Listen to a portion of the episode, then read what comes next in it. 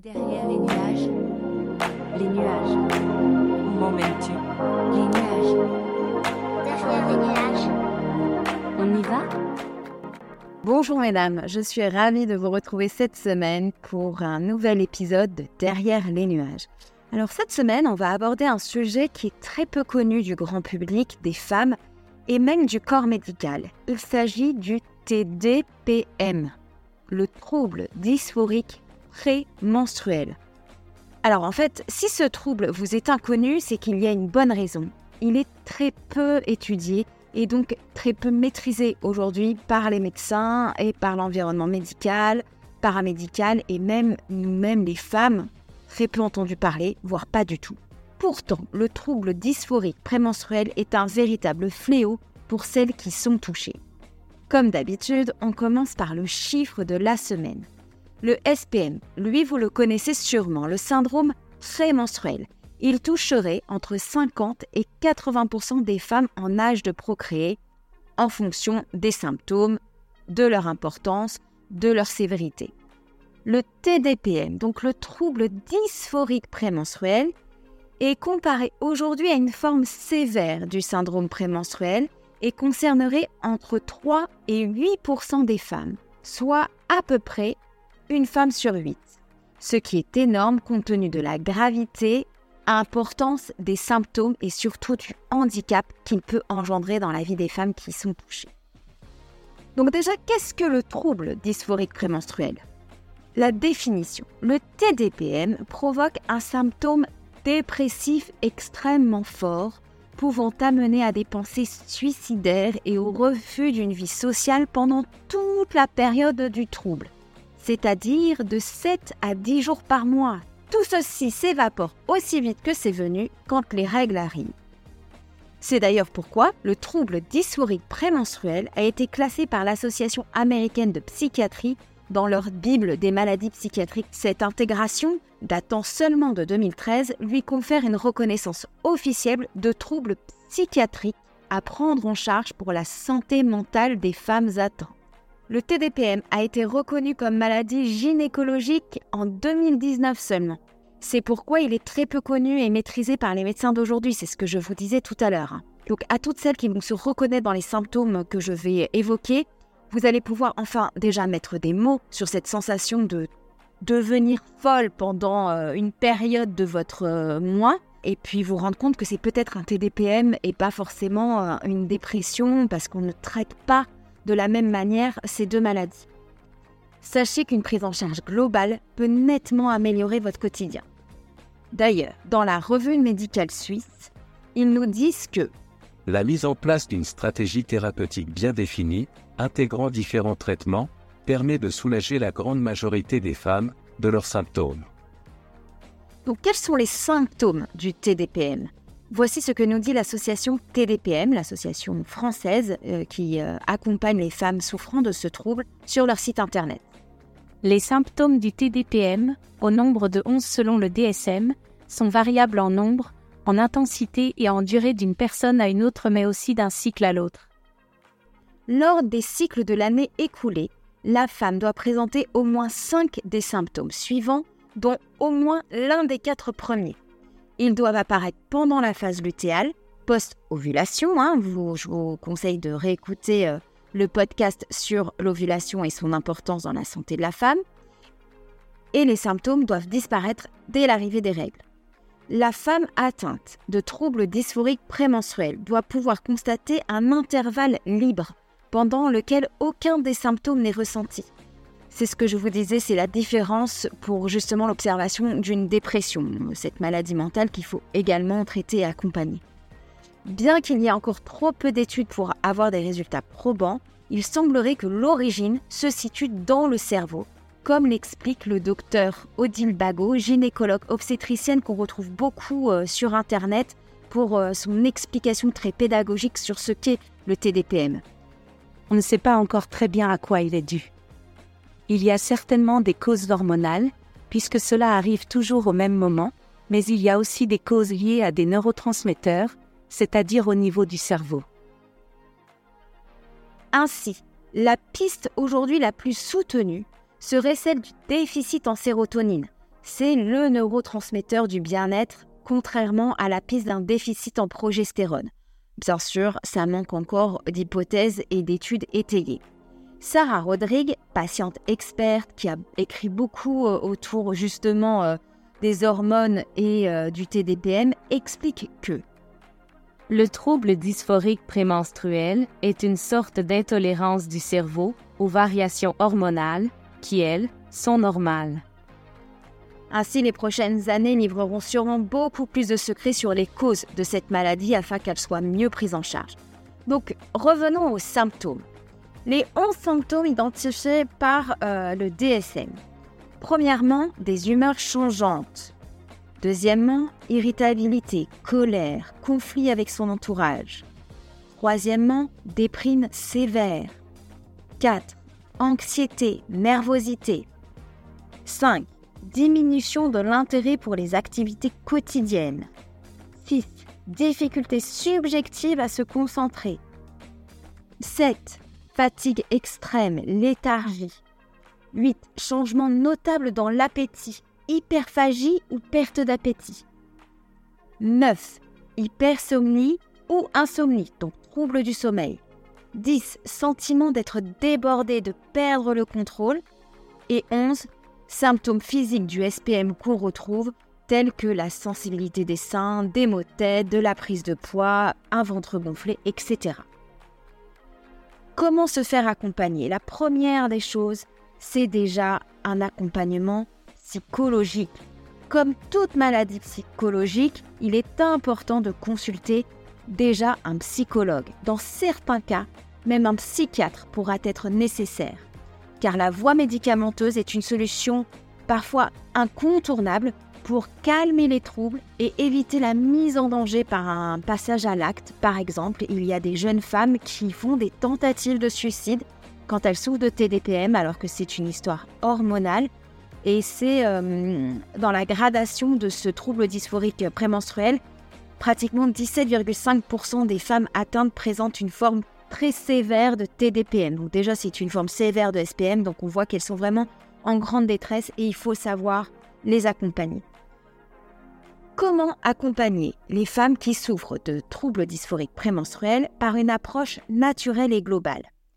L'hygiène de vie semble avoir des effets bénéfiques notables sur le recul des symptômes, notamment l'activité physique. On ne le dira jamais assez, le sport a de gros atouts dans notre bonne santé au-delà du tonus musculaire. Dans ce cas précis, la revue médicale suisse, qui a écrit un article sur le sujet très intéressant, nous assure que toutes les études qui se sont penchées sur ce sujet, bien que par des méthodologies différentes et avec des activités physiques différentes, montre une amélioration significative des symptômes présentés par les femmes souffrant de TDPM, et ceci autant pour les symptômes physiques que psychiatriques. Le sport permet notamment la libération d'endorphines, des hormones du plaisir, ainsi que la sécrétion de sérotonine qui serait en défaut dans cette maladie, hein, comme on l'a vu. L'activité physique contribue aussi à réguler le niveau de stress induit par la période difficile à passer. Deuxième piste, l'alimentation. Et oui, toujours euh, première intention en naturopathie, hein, l'alimentation permet de soutenir différentes pistes pertinentes dans le cas d'un trouble dysphorique prémenstruel. Par exemple, enrichir son alimentation en tryptophane. Le tryptophane, c'est quoi? C'est un acide aminé essentiel, c'est-à-dire qu'on le retrouve dans l'alimentation, il n'est pas synthétisé par le corps. Et ce tryptophane, il a la particularité d'être précurseur de la sérotonine. On ira par exemple le chercher dans les produits laitiers et notamment le parmesan. Évitez aussi les excitants, café, alcool, sucre rapide, qui semblent avoir un effet néfaste sur les symptômes, notamment pendant la période du trouble dysphorique prémenstruel. Consommez des glucides complexes qui permettent entre autres une meilleure assimilation du tryptophane. Ce sont des pâtes complètes, des pommes de terre, des aliments riches en fibres par exemple.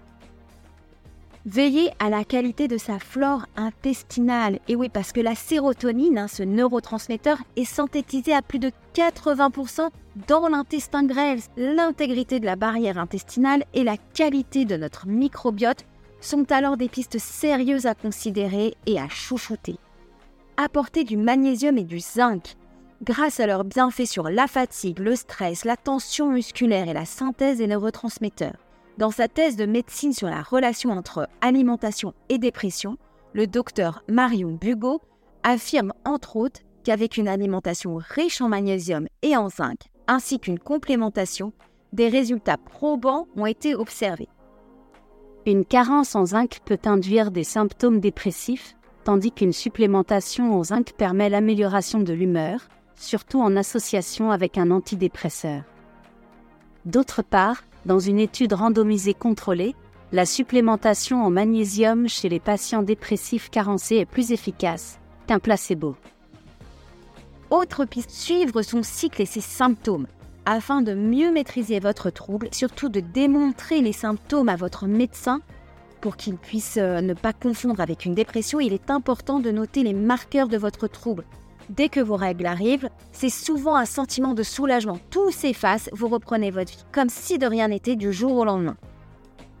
Ensuite, en parler à ses proches. Très peu de personnes connaissent le trouble dysphorique prémenstruel. Votre entourage peut être soit dans l'ignorance, soit tout à fait démuni face à votre mal-être euh, qui dure une à deux semaines par mois. Expliquez, racontez, montrez des vidéos, leur faire écouter ce podcast pour que vous puissiez vivre ce passage à vide sans pression et avec une meilleure compréhension de votre entourage. Si votre trouble dysphorique prémenstruel peut être stabilisé sans traitement psy, alors votre entourage sera une aide précieuse dans la gestion des troubles pour et avec vous. Sarah Rodrigue propose d'ailleurs d'intégrer des groupes type Facebook sur les réseaux sociaux où les femmes partagent les mêmes symptômes. La vie sociale étant mise à mal la moitié du cycle, il est parfois réconfortant de trouver une oreille attentive auprès de ses pairs. Une naturopathe sensibilisée à ce trouble pourra d'ailleurs également vous accompagner en complémentarité. Ensuite, vous avez les techniques manuelles.